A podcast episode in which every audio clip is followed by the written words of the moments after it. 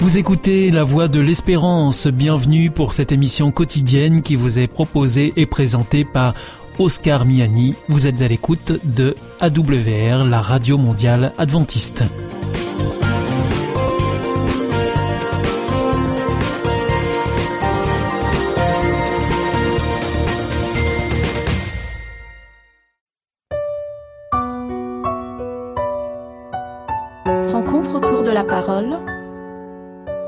L'Église adventiste vous propose une prédication enregistrée en public.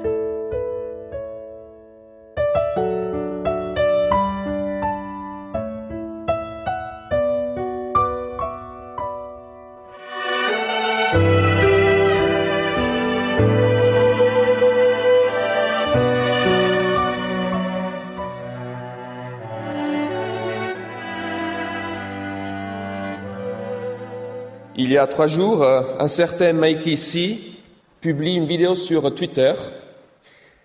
Cette vidéo est tournée depuis le quai de Ellis Island et il arrive à filmer une foudre qui semble frapper la statue de la liberté. En moins de 24 heures, cette vidéo dépasse le million de visualisations. Alors vous pouvez l'imaginer, les commentaires ont été nombreux et variés. Ils vont des références au film SOS Fantôme jusqu'aux mises en garde prophétiques contre le jugement divin, particulier contre les États-Unis. Pour beaucoup, il s'agit d'un signe, d'un signe divin, d'un signe qui confirme la foi. Pour d'autres, il s'agit même d'un signe qui devrait susciter la foi. Il est vrai que le lien entre signe et foi est vieux comme le monde la foi qui permet le signe, le signe qui suscite la foi. Qui n'aimerait pas montrer, par un acte surnaturel, prouver par un événement hors du commun, que notre foi n'est pas, comme le disait Nietzsche, une erreur, un défaut de la raison et de la logique. D'ailleurs, quand on se tourne vers la Bible, Jésus, lui, faisait des miracles pour susciter la foi. Pourtant, il se méfiait aussi de la foi fondée sur les signes. Je lis dans l'Évangile de Jean, chapitre 2, versets 23 à 24. Pendant que Jésus était à Jérusalem, au moment de la fête de Pâques, beaucoup crurent en lui en voyant les signes extraordinaires qu'il accomplissait. Mais Jésus n'avait pas confiance en eux. Ou encore, au chapitre 4, verset 48, à, à l'eau fonctionnaire qui lui avait demandé de guérir son fils, et aux gens qui l'entouraient, Jésus répond, Si vous ne voyez pas de signes extraordinaires et de prodiges, vous ne croirez jamais. Jésus demande que l'on voit en lui le Père lui-même. À Philippe, qui lui dit, Seigneur, montre-nous le Père, et cela nous suffira. Jésus répond, on est dans l'évangile de Jean chapitre 14, versets 8 à 9, Il y a si longtemps que je suis avec vous, et tu ne me connais pas encore, Philippe celui qui m'a vu a vu le Père. Mais un peu plus tard, au chapitre 20, à Thomas, Jésus dit, C'est parce que tu m'as vu que tu as cru. Heureuses les personnes qui n'ont pas vu et qui croient. Du coup, on est face à un paradoxe. La foi et savoir sans pouvoir nécessairement montrer, démontrer, voir. On est des croyants, je dirais même plus en utilisant l'expression d'un auteur contemporain juif, on est des sachants, c'est-à-dire on sait ce qu'on n'arrive pas à voir. Même l'apôtre Paul va dans le même sens. Dans l'épître aux Philippiens, chapitre 3, verset 8, il dit À moi, le plus petit de tous les saints, cette grâce a été accordée d'annoncer aux non-juifs, comme une bonne nouvelle, la richesse insondable du Christ. Insondable signifie qu'on ne peut pas arriver jusqu'au bout, on ne peut pas la comprendre pleinement. Comment annoncer ce qu'on ne peut pas comprendre? Mais il continue en disant, il a été appelé pour mettre en lumière la réalisation du mystère. Mettre en lumière un mystère qui, par définition, n'est pas en lumière. Alors, comment vivre ce paradoxe de pouvoir être profondément convaincu de quelque chose qu'on ne peut pas démontrer et de partager, de ce qui ne peut pas être compris. Paul Tillich disait, au fond, la foi, c'est de accepter d'être accepté. Et Gustave Thibon, la foi, c'est de faire crédit à Dieu. Ça ne dépend pas tellement de nous, ce n'est pas une démonstration, c'est quelque chose qui nous habite. Mais ça nous habite. Et alors, poussés par cette foi qui nous habite, parfois paradoxale, nous nous retrouvons à vouloir consoler, encourager et prier pour des personnes qui souffrent et luttent pour un travail, pour une situation de conflit, pour un succès personnel, pour l'amour de la vie. Des personnes aussi qui souffrent et luttent pour leur propre vie. Pensée particulière ce matin va à Marie-Claude. Mais quelles sont nos attentes lorsqu'on vit, on prie au nom de cette foi Alors je vais vous raconter une histoire vraie. Un homme âgé de 33 ans, marié, père d'une fille de 6 mois, apprend qu'il atteint d'un cancer. Les médecins ne lui, cachent pas leurs préoccupations et un oncologue, de manière peut-être un peu maladroite, euh, montre, euh, statistique à la main, que voilà, la situation est vraiment difficile. Mais après environ six mois de chimiothérapie, diète alcaline, phytothérapie, homéopathie, soins de la part de la famille et de beaucoup de prières élevées des quatre coins du monde, voilà qu'il arrive à s'en sortir. Certes, il y a peut-être encore une possibilité de récidive, mais il se porte bien. Quelques mois après sa guérison, le journaliste du radio chrétienne veut l'interviewer et il lui pose cette question. Monsieur, vous avez vécu une guérison pas évidente. Vous avez gagné ce redoutable combat. N'est-ce pas donc un miracle? Et la réponse de cet homme a été non, je ne crois pas. Alors ça a été une, une réponse qui a choqué beaucoup de monde, notamment tout ce qui avait prié avec ferveur en faveur de cette personne. Mais il dit non, je ne peux pas parler de miracle au sens propre du terme. Ce que j'ai ressenti était plutôt, et, toujours, une présence discrète de Dieu. Sa main tendue à l'œuvre, mais elle a des contours difficiles à définir. Je ne saisis pas clairement la manière dont Dieu s'est manifesté dans ma guérison, et il y a participé, mais je ne peux pas non plus affirmer que mon expérience soit la manifestation éclatante du fait que le Seigneur veuille montrer qu'il opère encore puissance, encore aujourd'hui, en faveur de ses enfants. Je n'arrive pas à concevoir ma guérison comme une preuve de son amour et de son intérêt pour moi.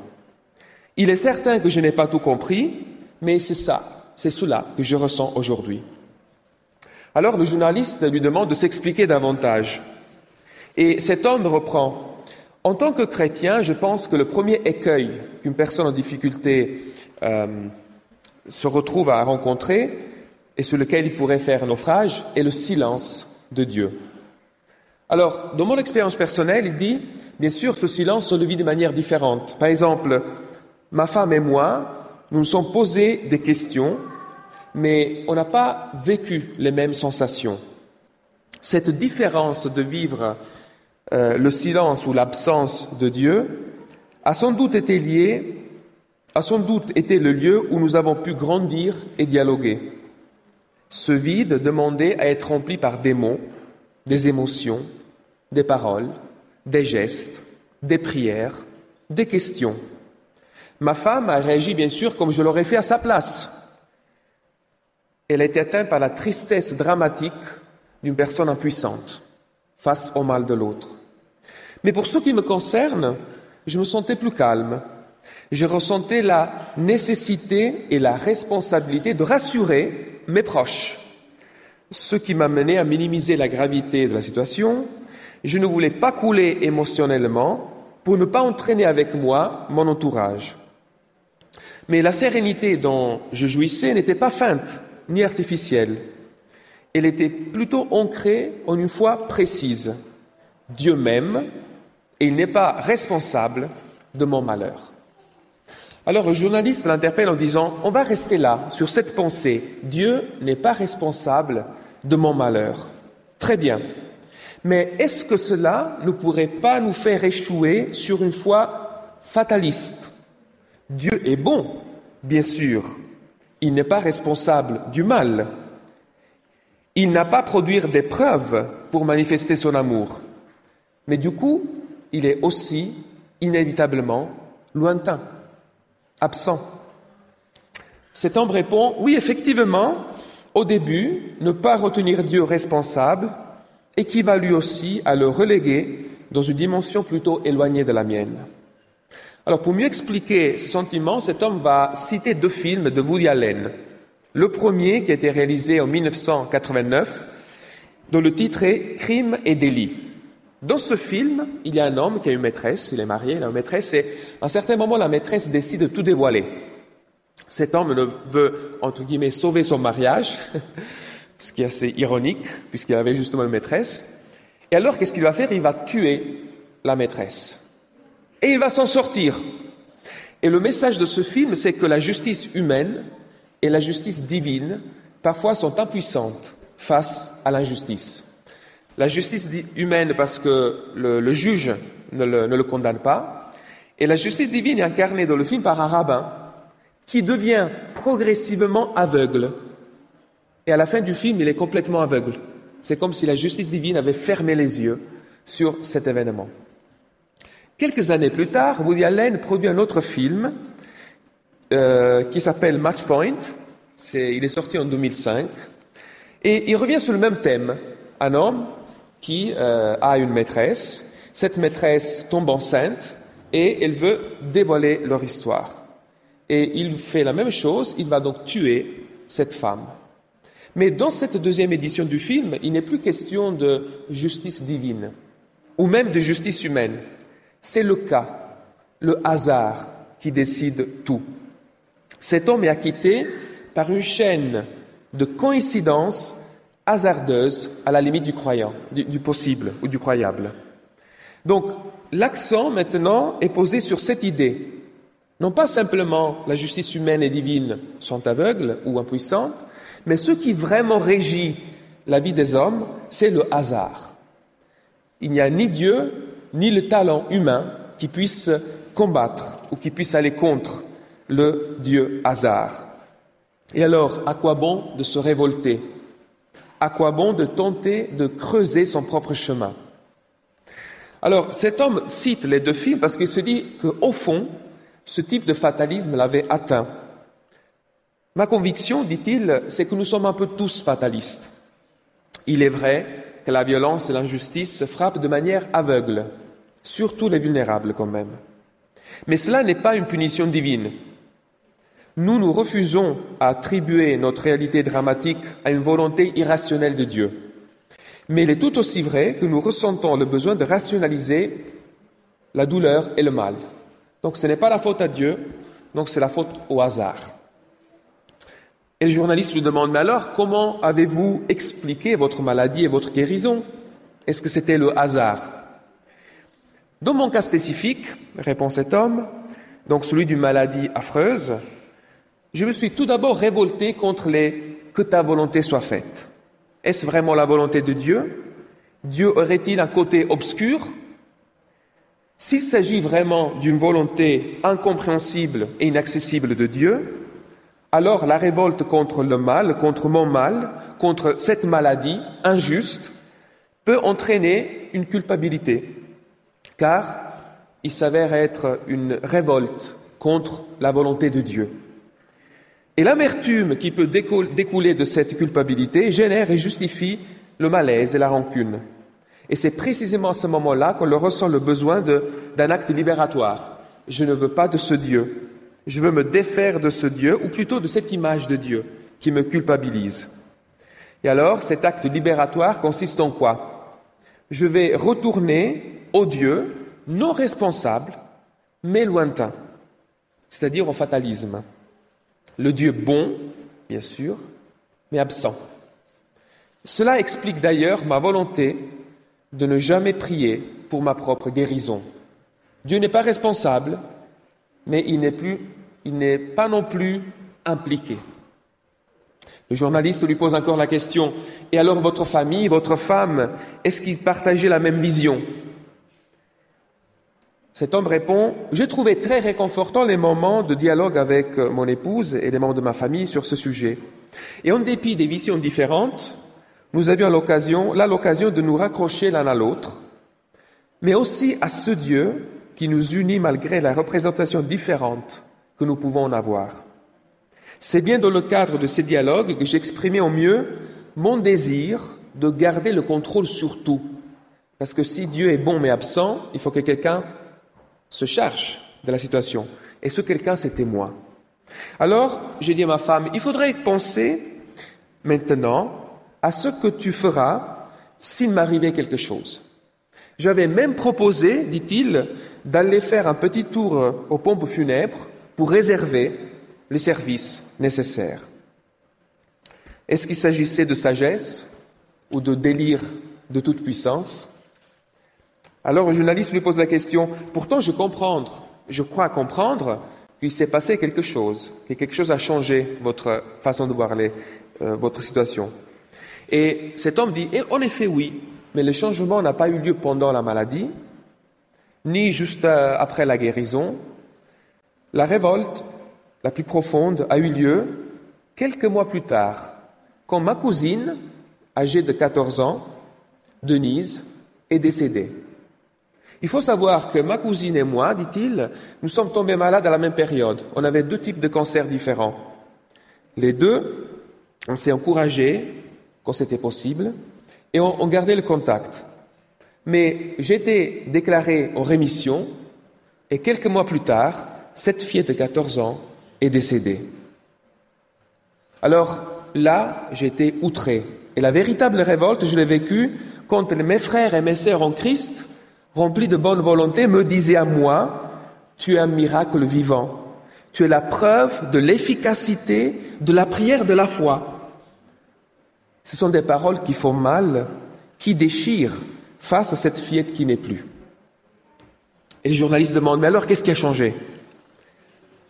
Il répond, je ne pouvais plus supporter l'idée de ce Dieu sparadra, un Dieu objet, dispensateur d'une grâce utilitariste, à l'usage d'un homme qui doit voir et qui le veut. J'avais plutôt besoin de me reconnecter au Dieu qui sauve, celui qui peut-être n'intervient pas dans l'urgence de la situation, mais qui, dans son essence et au-delà des circonstances, est un Dieu sauveur, le sauveur des morts et des vivants, le Dieu pour lequel nous sommes tous vivants. C'est ce que Jésus dit dans l'évangile de Matthieu. Il n'est pas le Dieu des morts, il est le Dieu des vivants. Certes, je suis affligé, contrarié, courroucé contre ce Dieu qui n'intervient pas, comme dans le cas de ma cousine, mais il y a tant d'autres de situations. Mais je loue le Dieu qui est présent, qui sauve et qui le fait pour toujours. Bien sûr, cela pourrait paraître une sorte d'attitude psychotique, une fuite simpliste peut-être, mais je pense que ce n'est pas le cas. Un nihiliste a écrit L'homme est à l'image de l'univers. Il est plein de vide. Mais je crois que l'homme est à l'image de Dieu. Il est plein de paradoxes. Il était nécessaire pour moi, dit-il, de me libérer de la pensée linéaire pour entrer dans la dynamique du paradoxe. Donc je remercie Dieu de m'avoir aidé à voir que le paradis n'est pas simplement l'absence de l'enfer, que ma vie a un sens, même devant une mort qui n'a pas de sens, qu'il est possible de féconder cette mort avec la vie. Le journaliste lui dit, vous avez fait un peu l'expérience du brigand sur la croix. Oui, je me suis identifié avec cet homme sur la croix, à côté d'un Jésus renié et souffrant. C'est ce brigand qui, en regardant le Christ, murmurait, lui n'a rien fait de mal. C'est-à-dire, il n'y est plus rien, pour rien. Ceci n'est pas sa place. Et je me suis retrouvé mourant moi aussi, mais non pas seul, à mon côté, j'ai découvert Dieu qui meurt près de moi et avec moi. Je ne comprends pas pourquoi, mais je sais qu'il n'y est plus rien. Il n'y est pour rien, mais il est proche. Dès lors, même face à la mort, je réalise qu'il y a un après. Il cite 2 Timothée, Je suis sans crainte, car je sais en qui j'ai mis ma confiance, et je suis convaincu qu'il a le pouvoir de garder jusqu'au jour du jugement ce qu'il m'a confié. Donc il y a un après, non pas simplement pour moi, mais aussi et surtout pour ceux qui survivent. Cet après doit être fécondé avec la vie de Dieu, mais avec ma vie aussi. Quand un jour je partirai, je ne le ferai pas comme quelqu'un qui a compris, au contraire, je pense n'avoir pas compris grand-chose, mais comme quelqu'un qui sait, en sachant. Je veux m'en aller avec sérénité, en laissant un héritage à ce qui reste, la paix, un sourire et l'espoir. Le journaliste lui dit alors un dernier message pour ceux qui nous écoutent. Voici mes derniers mots pour cette interview. Ayons du respect pour ceux qui souffrent et qui succombent sans avoir compris. Mais ayons du respect aussi pour ceux qui sont guéris et ne comprennent toujours pas. Il est douloureux de se sentir appelé un miracle vivant, une preuve de la puissance de Dieu, alors qu'à côté, tant d'autres personnes succombent. Alors, ai-je été l'objet d'un miracle? Je crois que non. En ai-je besoin d'un miracle? Non plus. Mais Dieu était là et il est toujours là à mes côtés et il m'offre un avenir, son avenir et un espoir. Tel est mon paradoxe et le monde aujourd'hui a pour moi une autre couleur. Cela nous ramène au texte qui était lu au départ et que je vais relire. Lorsque j'étais un enfant dans la foi, je parlais comme un enfant dans la foi. Je pensais comme un enfant dans la foi. Je raisonnais comme un enfant dans la foi. Et je rajoute, et je voulais des choses comme un enfant dans la foi. Mais une fois devenu adulte dans la foi, j'ai abandonné tout ce qui est propre à l'enfant. À présent, nous ne voyons qu'une image confuse pareille à celle d'un vieux miroir. Mais alors, nous verrons, nous verrons face à face. À présent, je ne connais que de façon incomplète. Mais alors, je connaîtrai Dieu complètement, comme lui-même me connaît complètement. Amen.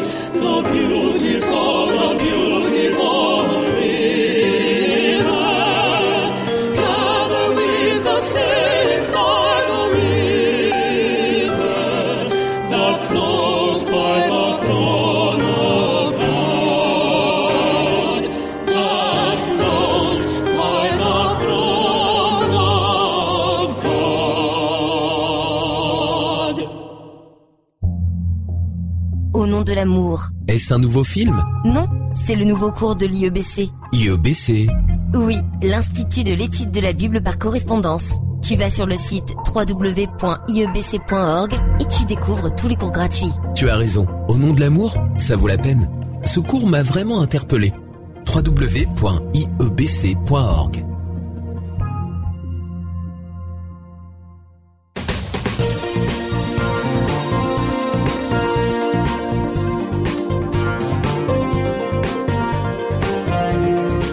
Notre émission est maintenant terminée. C'était la Radio Mondiale Adventiste, la voix de l'espérance. Je vous souhaite une très bonne continuation. Que Dieu vous bénisse. À demain.